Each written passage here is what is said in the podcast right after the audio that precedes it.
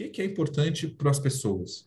Né? O que, que a gente pode fazer com todos os nossos, com todas as nossas forças, né, os nossos negócios e tal, é, com o pensamento avenida de crescimento. ESG para a gente é estratégico tão quanto são os nossos negócios e é sim uma avenida de crescimento que a gente acredita e aposta bastante.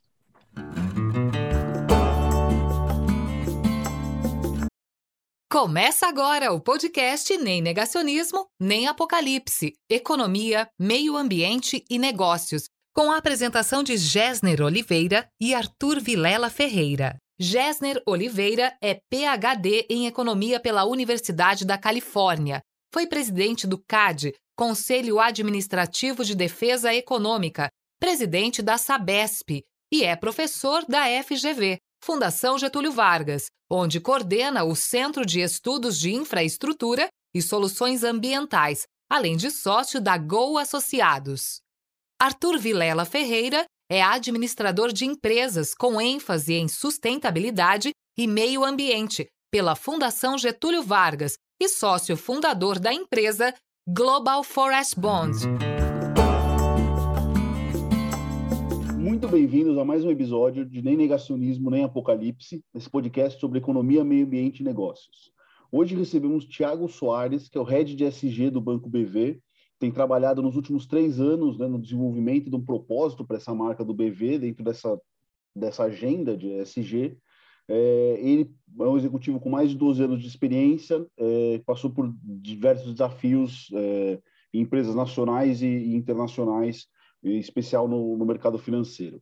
É, hoje o professor Gésner Oliveira não pôde é, estar com a gente, então, além, além de, do nosso convidado, do Tiago, a gente também recebe aqui a professora Annelise Vendramini, do GVCES, que já participou de, de outros, outras conversas aqui com a gente, um grande especialista em finanças verdes, os ouvintes certamente conhecem.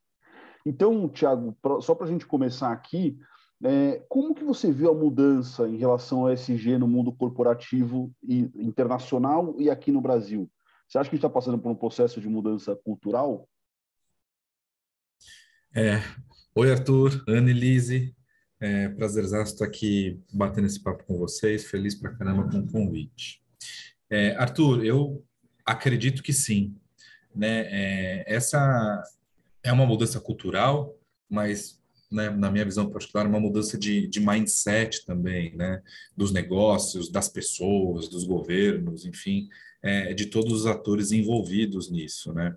É, eu particularmente acho que, né, no Brasil, mais especificamente, a gente tem falado bastante dessa agenda nos últimos dois anos, e aí, né, talvez por conta da pandemia, então toda essa temática acabou ganhando uma relevância maior, mais forte, as discussões né, cada vez mais profundas, mas eu também acredito que tem bastante desafio aqui para a gente, seja né, do meu lado do balcão aqui, como é, líder do tema aqui na, no BV, enfim, no mercado financeiro, seja do outro lado dos consumidores, dos clientes e das pessoas.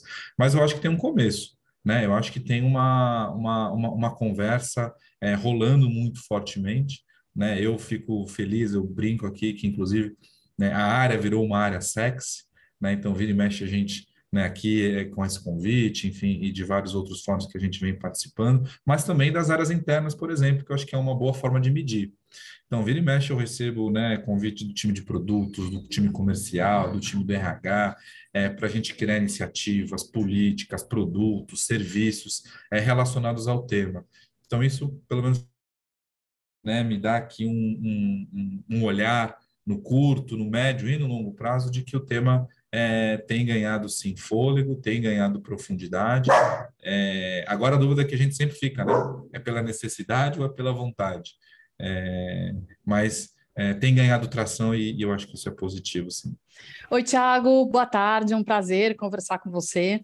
Eu queria, queria fazer uma pergunta mais, mais assim específica, talvez, sobre os negócios do banco, né? Então, vocês têm tem aí, vocês têm é, um portfólio muito interessante, né, focado em crédito e financiamento de pessoa física, corporate banking, investment banking, asset management, Asset Management e Private Banking.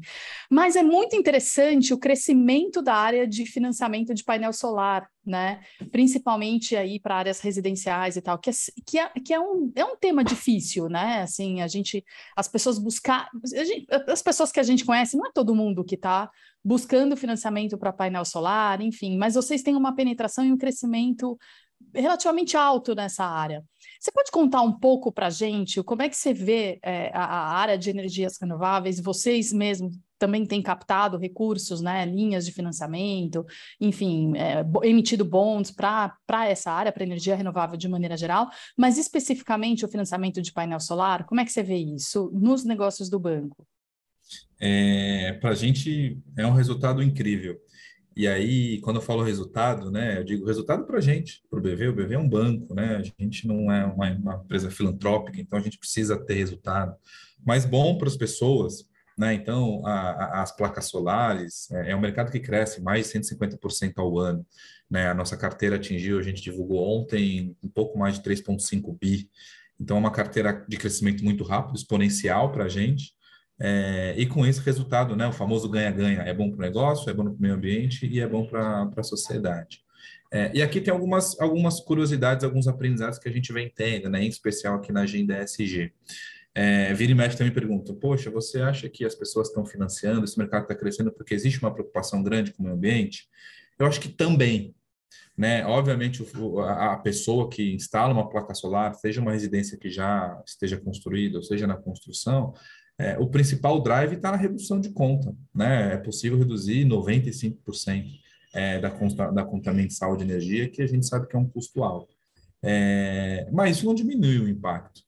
Isso não diminui o resultado positivo que isso traz. Então, para a gente, que é uma casa de crédito, né, historicamente, a gente completou 30 anos ano passado, ter um negócio positivo, né? O BV, inclusive, é líder, se tornou líder desse mercado, né, de financiamento de placa solar, então a gente é um grande fomentador disso, é, e a nossa expectativa daqui para frente é muito grande, né? Se você, se a gente, né, alguns dados, boa parte das residências no Brasil, né? Então a gente que está aqui em São Paulo, então vive em prédio e tal, não sei o quê, mas boa parte das residências, se não me engano, quase 90% são casas né, que é onde é a principal instalação das placas solares. Então, existe um potencial muito, muito grande para isso, né? inclusive no social, que eu acho que também vale comentar.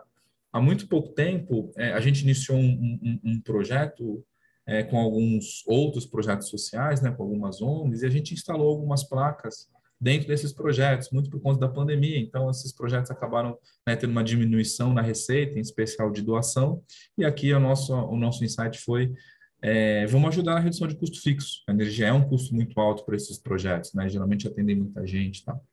É, e aí a gente agora avança para um segundo projeto, um segundo momento desse projeto, na verdade, que é a instalação de placas solares em comunidades, em favelas. Então, em parceria com a Gerando Falcões, né, a favela 3D, como eles chamam, a gente vai instalar placas solares em 240 casas é, para essa nossa para essa comunidade, né, que está sendo reconstruída. Então, ano que vem é a previsão de entrega.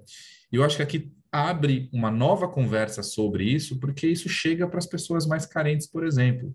Então, você tem lá uma família que consegue financiar, consegue ter uma placa solar dentro de casa, numa construção, enfim, é, ou numa atualização da sua casa, mas isso também pode ser daqui a pouco uma forma da gente levar energia para as comunidades, para as favelas, sem o famoso gato, sem o famoso gato, né, de forma é, correta. É, as próprias famílias vão poder gerar energia, então existe aquela, né, existe uma outra discussão sobre quem é o dono da energia que gera, né? Então hoje as pessoas não podem vender, por exemplo, é, a energia que elas geram, mas essa é uma possibilidade daqui a pouco. Essa é uma discussão que já está muito forte em pauta. Então imagina, daqui a alguns anos as comunidades tendo acesso à energia legal, sendo geradora de energia e, por que não, rentabilizando em cima disso. Então, é um futuro mega promissor, né? Assim, a gente é, é um business para a gente, a gente fica muito feliz aqui, é um, é um negócio que a gente acredita bastante. É, e aqui na agenda, assim, particularmente, eu acho que tem muita transformação para acontecer e não diria que é no longo prazo, não. Eu acho realmente que nos próximos cinco anos a gente vai ter uma transformação muito grande é, na nossa matriz energética do Brasil, mas em especial é, com outras vertentes que talvez hoje a gente não consiga enxergar, inclusive essa questão do social. Então, eu acho que é uma crescente, é um resultado muito positivo para a gente, né? É, é, é SG na veia aqui para a minha cadeira, então a gente faz um trabalho muito, muito em conjunto com o time de produtos, comercial, né? Então, você vê, a gente está juntando filantropia com business, com desenvolvimento de que ainda não, não teria acesso. É, então, acho que o futuro aqui é mega promissor para esse negócio e, e a gente Não, muito, vai muito interessante. Muito interessante é. esse projeto, porque eu, inclusive, fico pensando que os aprendizados que vocês vão ter aí no desenvolvimento desse projeto podem pode servir para escalar isso para outras áreas do Brasil remotas que a gente sabe que tem carência de acesso à energia elétrica, e isso é um vetor de, de desigualdade muito grande, né? Porque educação, renda, enfim, tudo depende de você ter acesso à energia. E o painel solar ele pode, em lugares mais remotos, onde a rede tem dificuldade para chegar, enfim, ele pode funcionar como uma solução para esse problema, né? Então eu fico imaginando que isso pode ser inclusive um piloto para outros, né? Em outras essa... áreas do Brasil, né? É, é, e essa foi a ideia, assim, quando a gente começou a construir esse projeto lá com o pessoal da Gerando Falcões, obviamente, né, isso nunca aconteceu, parece que não tem histórico de uma favela solar que a gente chama no mundo. Mas aí a gente tem falado aqui que na América Latina a gente tem certeza que não tem. É, então, esse projeto foi um embrião, né, Denise, para a gente testar e ver se isso funciona, se é escalável, se isso consegue chegar em outras comunidades. Eu sou um, um otimista, assim, eu realmente acredito que isso possa ser um, um divisor de é, e, e, com muita possibilidade, porque não daqui a pouco isso virar uma política pública. Né? Então, né, um sonho grande de das comunidades terem acesso à energia, por que não as comunidades venderem a energia no futuro, porque sem né, você tem mais espaço para que isso aconteça. É, então, é um embrião. Acho que tem muita coisa para acontecer no mercado de energia. Assim, a única coisa que a gente sabe é que a transformação vai acontecer. É, eu realmente acredito que os próximos cinco anos vão ser transformadores para a gente, positivamente falando.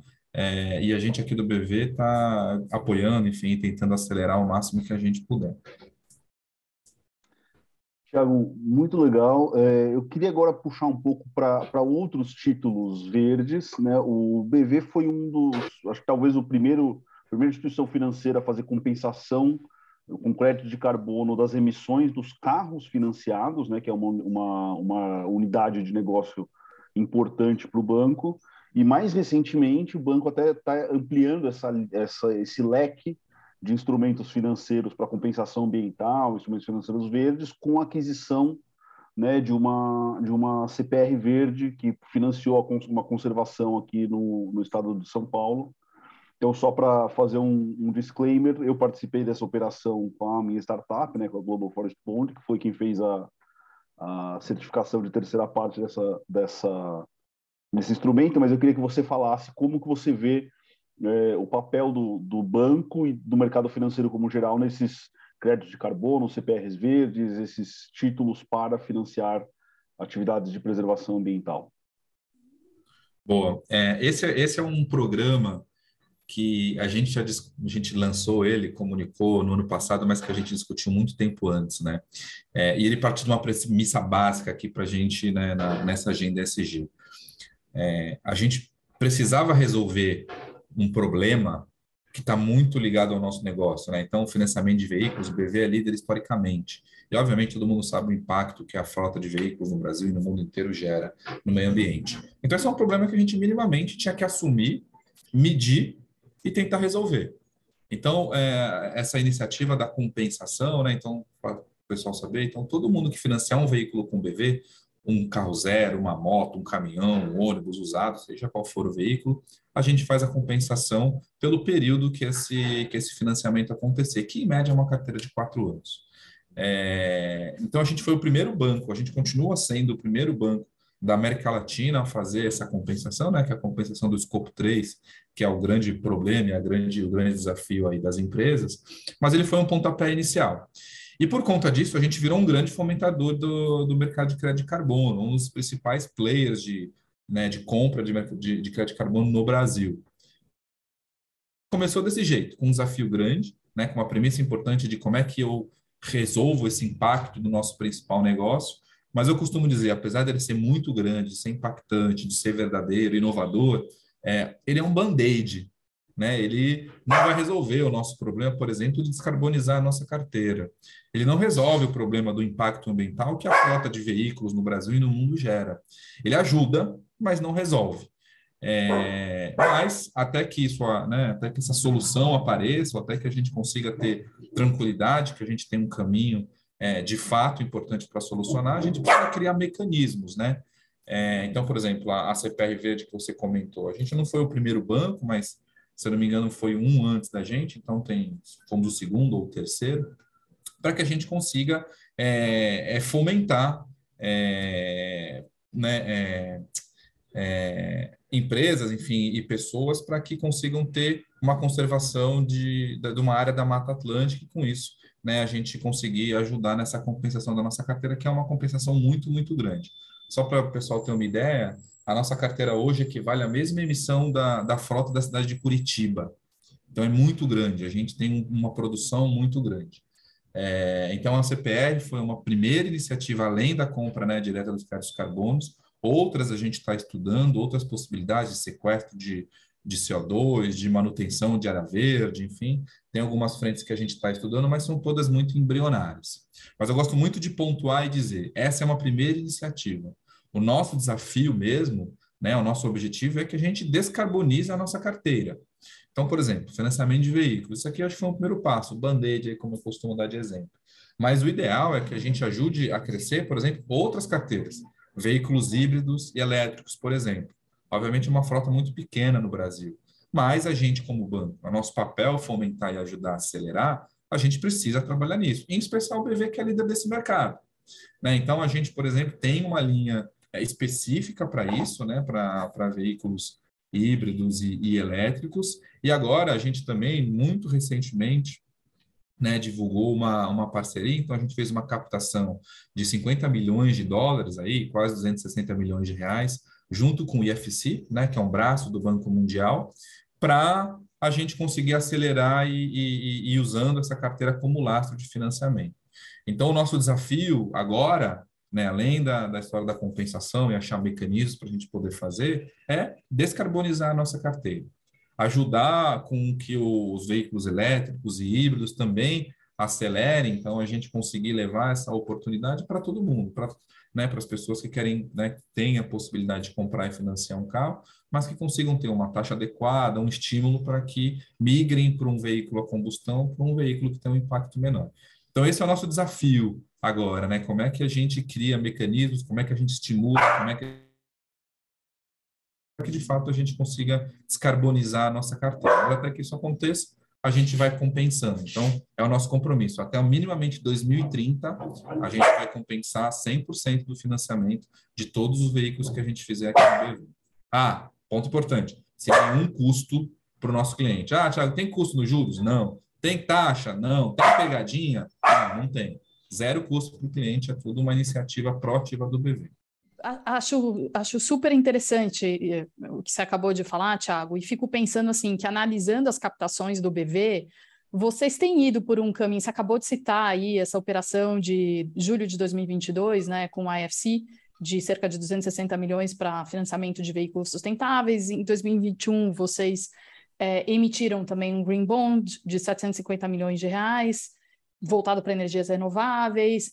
O Arthur acabou de comentar da CPR verde. Então vocês têm assim escolhido, né, captações verdes, digamos assim, né, voltadas aí para as finanças sustentáveis.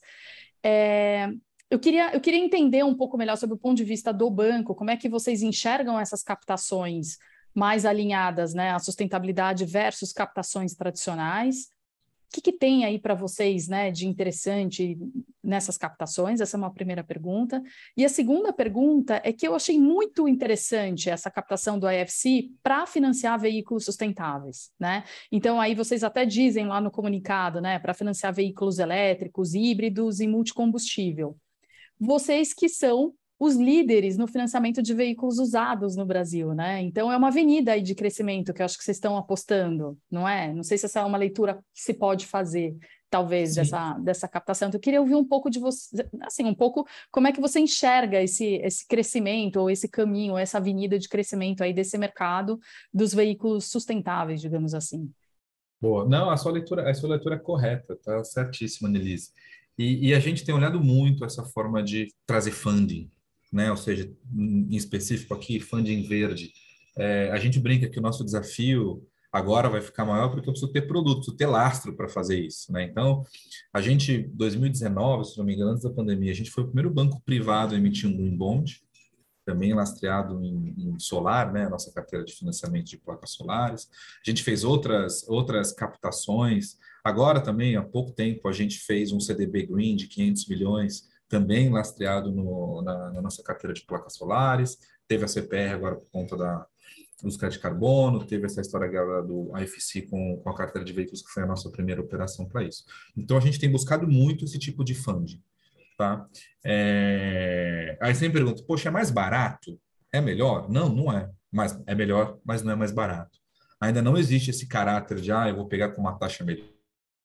Eu vou fazer um, um, uma busca aqui porque eu tenho uma, um melhor funding mais barato, qualquer coisa do tipo. Não, isso não é verdade. Ele é tão igual ou mais caro do que qualquer outro funding que a gente for buscar de algum investidor. É, o ponto é que a gente tem toda aqui uma questão do nosso, dos nossos compromissos, da nossa responsabilidade, né, da nossa agenda ESG. Então, isso traz para a gente um caráter muito de alinhamento, sabe? De aonde eu vou buscar esse dinheiro e para quem eu vou distribuir esse crédito. Né? Então, é um end-to-end. -end. Eu pego um dinheiro já né, garantido para um produto que eu sei que vai chegar na ponta para o consumidor final também com impacto ambiental positivo. É, então, a gente tem olhado muito isso né, bastante. Então a gente fez esse primeiro semestre teve um monte de operações que a gente umas maiores, outras menores, né? Essa que o Arthur comentou que para a gente também foi nova. É, e a ideia é que a gente faça outras assim. Certamente a gente vai, né, no caso das CPRs, por exemplo, a gente vai estudar e vai buscar é, mais opções no mercado, porque isso dá para a gente muito fôlego para ajudar a construir essa carteira. O BV é um banco médio, né? A gente aqui nada com os tubarões, com os grandes bancos, é, então, a gente precisa achar esse funding para a gente conseguir aumentar e estimular essa carteira.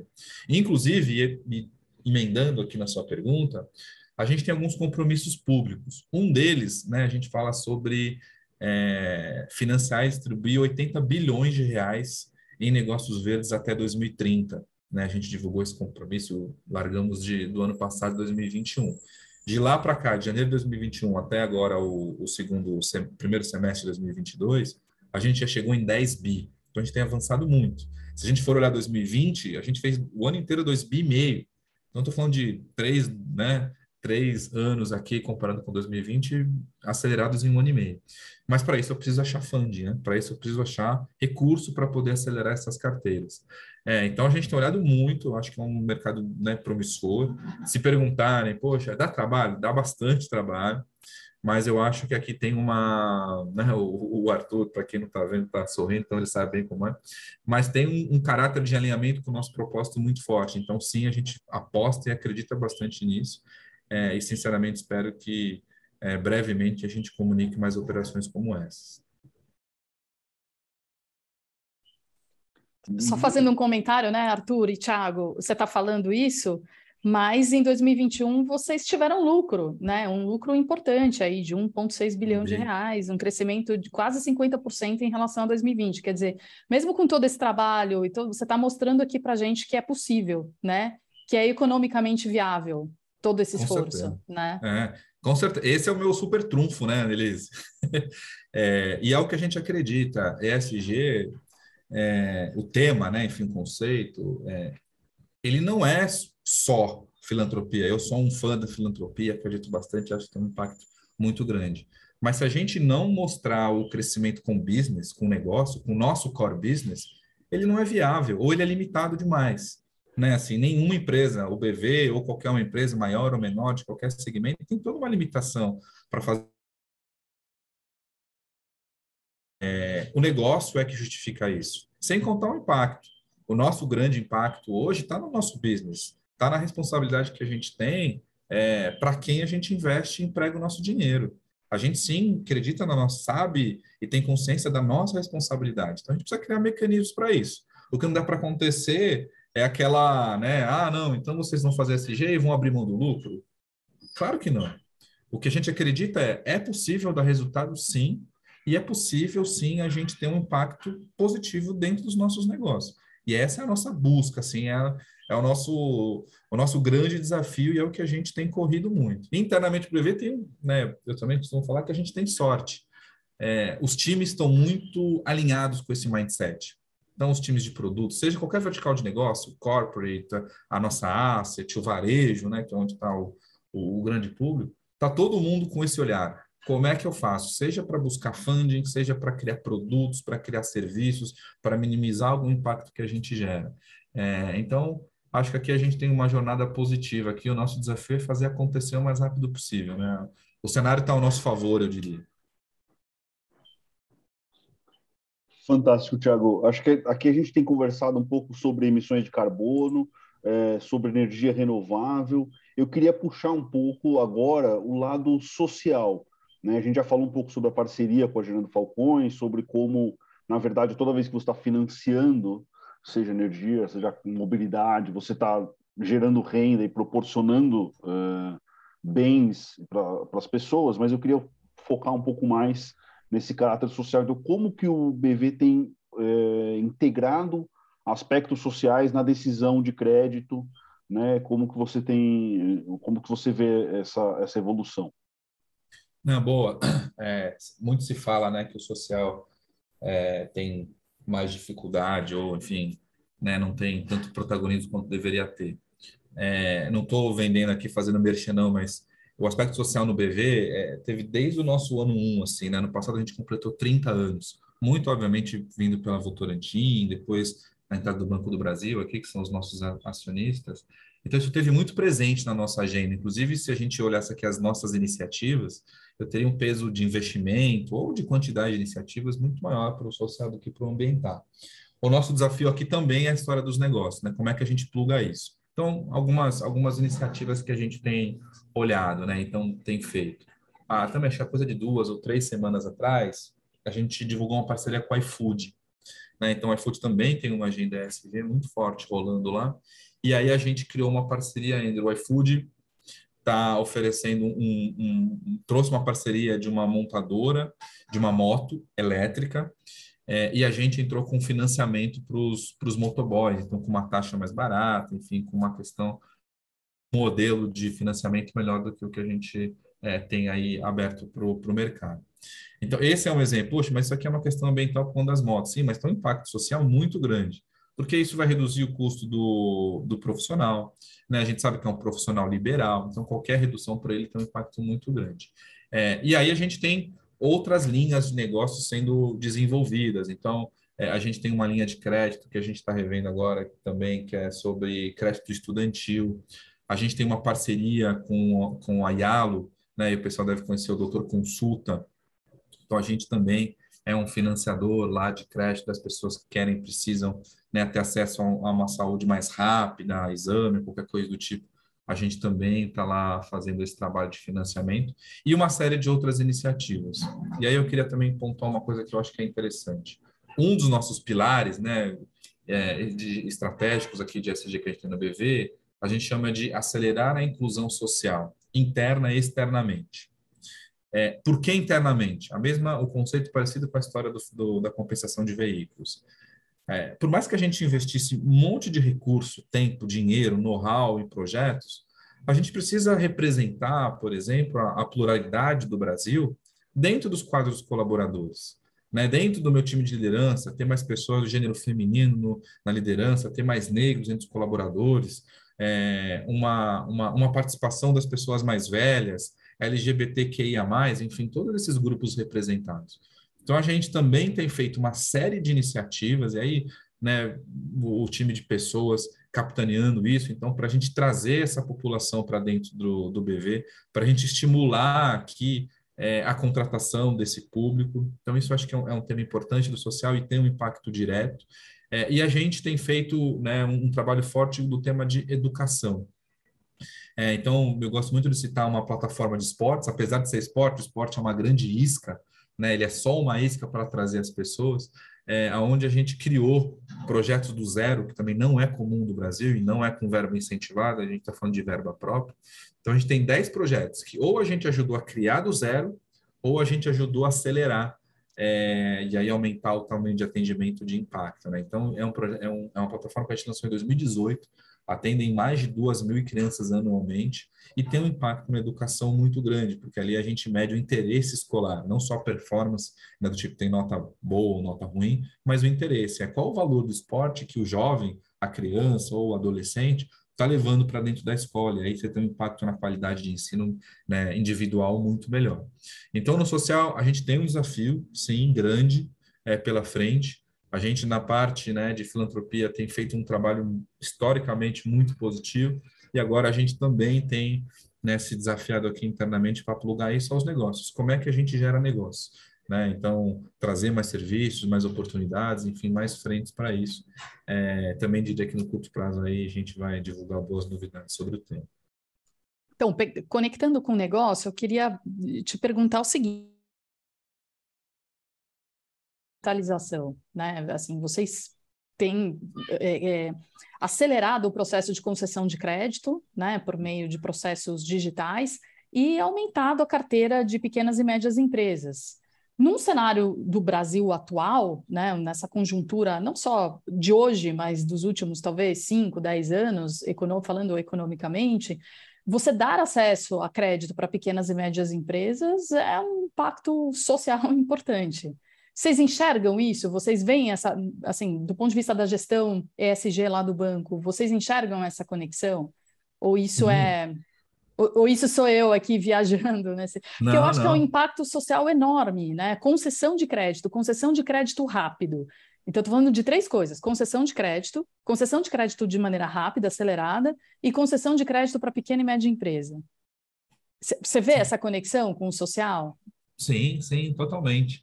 É, e historicamente, a nossa política de crédito, a nossa estratégia de crédito, especial né, no corporate, que seja uma empresa pequena ou não, ela estava muito baseada em grandes empresas.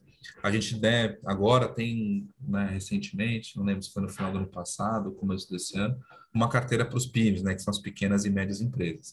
É, então, sim, a gente está aprendendo com isso, essa é a grande verdade. A gente está evoluindo, né? Mas certamente é um caminho que a gente eh, já tem aprendizados aqui na casa e que, e que a gente vai acelerar. E, obviamente, tem um impacto social muito, muito grande. Né? É, quando a gente fala de um pequeno, a gente está falando aqui de um pequeno empreendedor, alguém que, por exemplo, pandemia, né? Todo mundo viu, acelerou esses casos, as pessoas perderam seus empregos, né? Precisavam, precisou rebolar aí para poder trazer receita para casa. Né? Então, são, esse público vai ser beneficiado por essa carteira. Então, sim, é, a gente tem feito um trabalho, a gente tem aprendido, de novo, ainda tem uma bela oportunidade pela frente, mas é, é algo que é um dos das avenidas aqui que a gente vê para esse crescimento, sem sombra de dúvida. Muito bom, muito bom. Muita coisa interessante. É muito interessante, Thiago, porque ao mesmo tempo você também vai trazendo os desafios, né? A gente vai percebendo na sua fala uma, uma, uma, clareza assim de o quanto vocês caminharam, mas o quanto você enxerga que são questões ali que, enfim, é um momento mesmo de aperfeiçoando, né, instrumentos de gestão, mercado, que é normal, né? É. Você sabe que é, e é muito verdade, assim. Você sabe que desde quando a gente, né, há três anos atrás, um pouco mais, três, quatro anos, quando a gente começou a a falar mais, eu diria, estrategicamente, enfim, avançar mais sobre o tema, é, isso era algo que também a gente, desde o começo, olha, a gente não tem a ambição de salvar o mundo, a gente não tem nem condição, infelizmente, de salvar o Brasil, né, que o mundo. É, mas para isso, é, a gente precisa ter muito clareza sobre aquilo que a gente pode atuar e profundidade em cima daquilo que pode atuar né, em especial nos negócios, no impacto que a gente gera, no desenvolvimento do Brasil, da sociedade em geral. É, então, essa é uma verdade que a gente tem muito aqui. A gente não tem tudo pronto. A gente não está totalmente né, é, pronto e para vender, olha, a gente está fazendo muita coisa, não tem nada mais que a gente possa fazer. Muito pelo contrário. Tem muita coisa que a gente pode fazer, mas tem muita coisa que a gente precisa aprender a fazer. Porque senão não vai ser legal, não vai ser verdadeiro, não, não vai ser escalável né? É, e essa é uma preocupação muito grande que a gente tem comigo, ou se fosse qualquer outro executivo, outro profissional do BV, vocês vão perceber isso na fala. A gente sabe do caminho que a gente quer percorrer, a gente sabe que tem muita coisa para a gente aprender, muita coisa para a gente melhorar, para desenvolver para criar, é, mas é preciso tempo e a gente tem que ter essa clareza sobre onde a gente está hoje para onde a gente quer chegar. É, então, é, é uma fala de aprendizado, né? uma sensação de, olha, estamos evoluindo, estamos nos desenvolvendo, estamos entendendo aqui o que, que a gente pode fazer. O que é uma verdade é, a gente quer ser um banco que gera impacto positivo.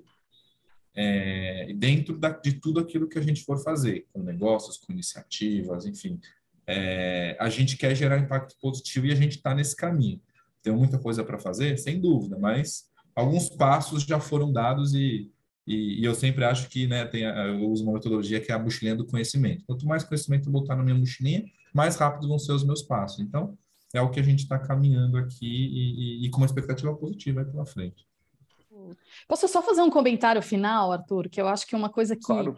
me chama a atenção no caso do BV, queria aproveitar o Thiago aqui testar essa, essa premissa, é que vocês são uma empresa de capital fechado. Então, muitas vezes a gente discute né, na, na, nas editorias econômicas e por aí a importância do mercado de capitais, dos investidores para empurrar a agenda de sustentabilidade e tal. E aqui a gente está vendo uma empresa que está, um banco que está fazendo um trabalho consistente aí por vários, vários anos e que é capital fechado, quer dizer, porque está enxergando realmente valor econômico na sustentabilidade, né, o valor de mercado aí.